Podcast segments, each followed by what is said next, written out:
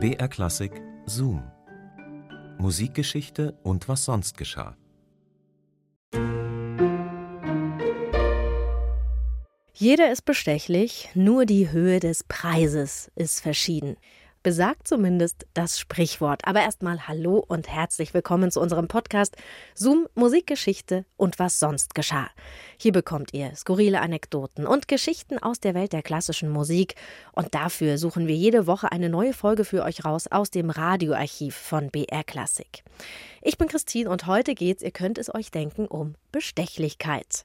Auch Musikerinnen und Musiker sind da keine Ausnahme. Auch die erliegen mal der Verlockung des Geldes, selbst wenn sie sich noch so sehr als Diener einer heiligen Kunst verstehen.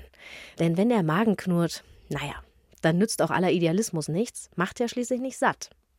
Aber es gibt eine Ausnahme und das ist Arnold Schönberg. Er hat sich hartnäckig geweigert, seine Kunst in den Dienst des schnöden Mammons zu stellen, aber ob er sich dabei immer so ganz treu geblieben ist, das hat Bernhard Neuhoff im heutigen Zoom untersucht. Viel Spaß beim Hören.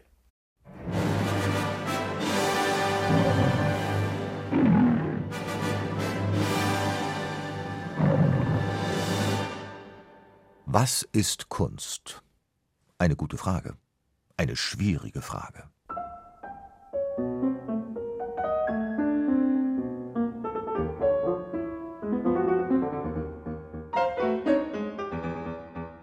Arnold Schönberg hatte eine einfache Antwort parat. Wenn es Kunst ist, dann ist es nicht für die Menge. Und wenn es für die Menge ist, dann ist es nicht Kunst. Und Kunst wollte Schönberg machen, um jeden Preis. Sein Motto war Der Mittelweg ist der einzige, der nicht nach Rom führt. Da blieb kein Spielraum für Kompromisse. Für Schönberg war das eine ethische Frage.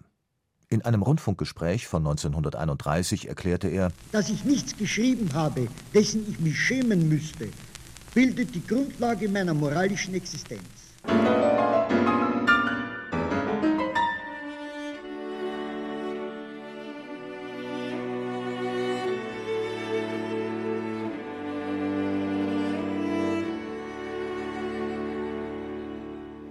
Es gab jedoch einen Moment in Schönbergs Leben, wo er fast schwach geworden wäre, wo er beinahe für Geld geschrieben hätte.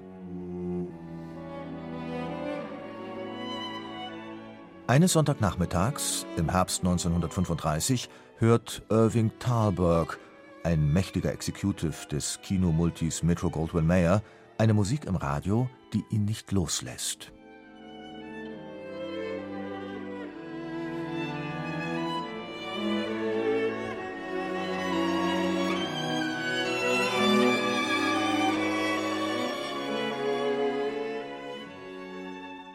Thalberg ist hingerissen. Obwohl er anderes zu tun hat, kommt er nicht weg vom Radio. Erst muss er wissen, wer das komponiert hat. Dieser Mann und kein anderer, das schwört sich Irving Thalberg, muss die Musik für den Film schreiben, den er gerade produziert. Begierig lauscht er, als der Sprecher nach der Konzertübertragung endlich Komponist und Titel nennt. Arnold Schönberg. Verklärte Nacht.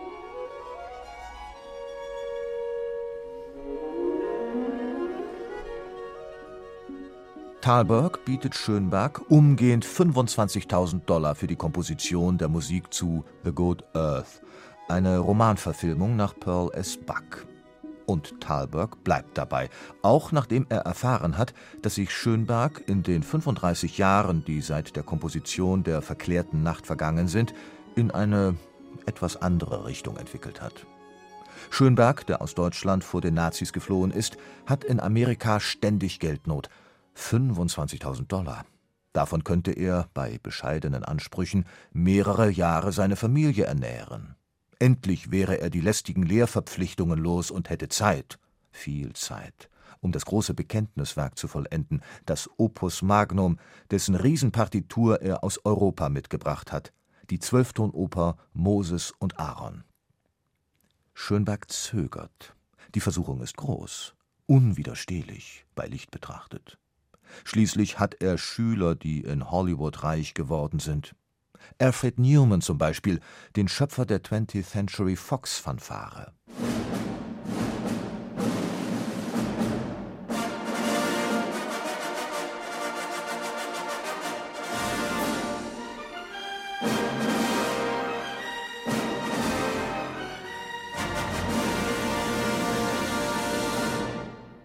Als Filmmusikkomponist hat es Newman zum musikalischen Leiter der Metro Goldwyn Studios gebracht. Als Kompositionsschüler gibt derselbe Alfred Newman brav seine Kontrapunktübungen zum Korrigieren an Schönberg, der doch, rein geschäftlich gesehen, ein Niemand ist.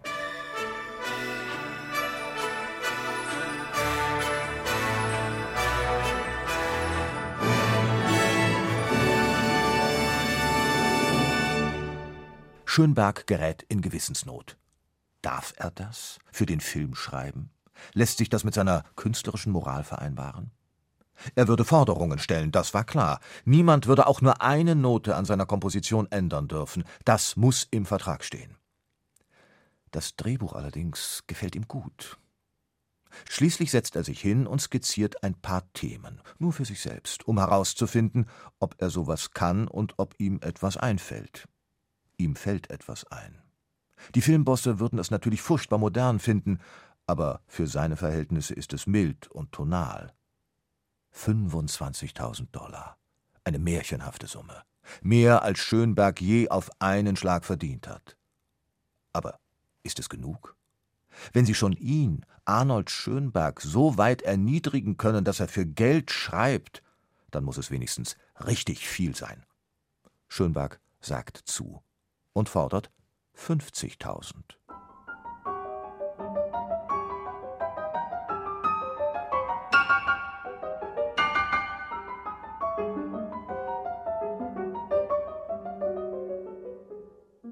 Und Irving Thalberg schweigt, lässt Schönberg warten. Drei Wochen lang kommt keine Antwort. Schließlich platzt dem gekränkten Komponisten der Kragen. Schönberg schreibt einen geharnischten Brief, in dem er den Respekt fordert, den man ihm als großen Künstler schuldig ist. Damit hat sich die Sache endgültig zerschlagen, und niemand ist darüber mehr erleichtert als Schönberg selbst. In einem Brief an seine Freundin Alma Mahler schreibt er Glücklicherweise habe ich 50.000 Dollar verlangt, was ebenfalls glücklicherweise zu viel war, denn ich wäre darüber zugrunde gegangen. Schönbergs Gewissen ist wieder rein, die große Versuchung ist überstanden und seine Kunst unbefleckt vom schnöden Mammon. Oder wie er es selbst schon 1931 so schön formuliert hat. Wem unser Herrgott die Bestimmung gegeben hat, Unpopuläres zu sagen, dem hat er die Fähigkeit verliehen, sich damit abzufinden, dass es immer die anderen sind, die verstanden werden.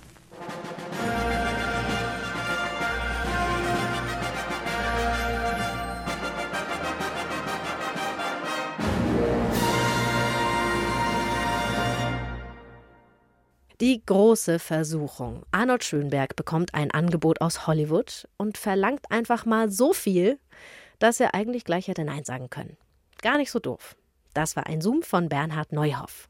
Zoom, Musikgeschichte und was sonst geschah, gibt's immer samstags neu in der ARD-Audiothek und natürlich überall da, wo ihr so Podcasts hört. Und nächste Woche geht's dann um Goethe und um Mendelssohn.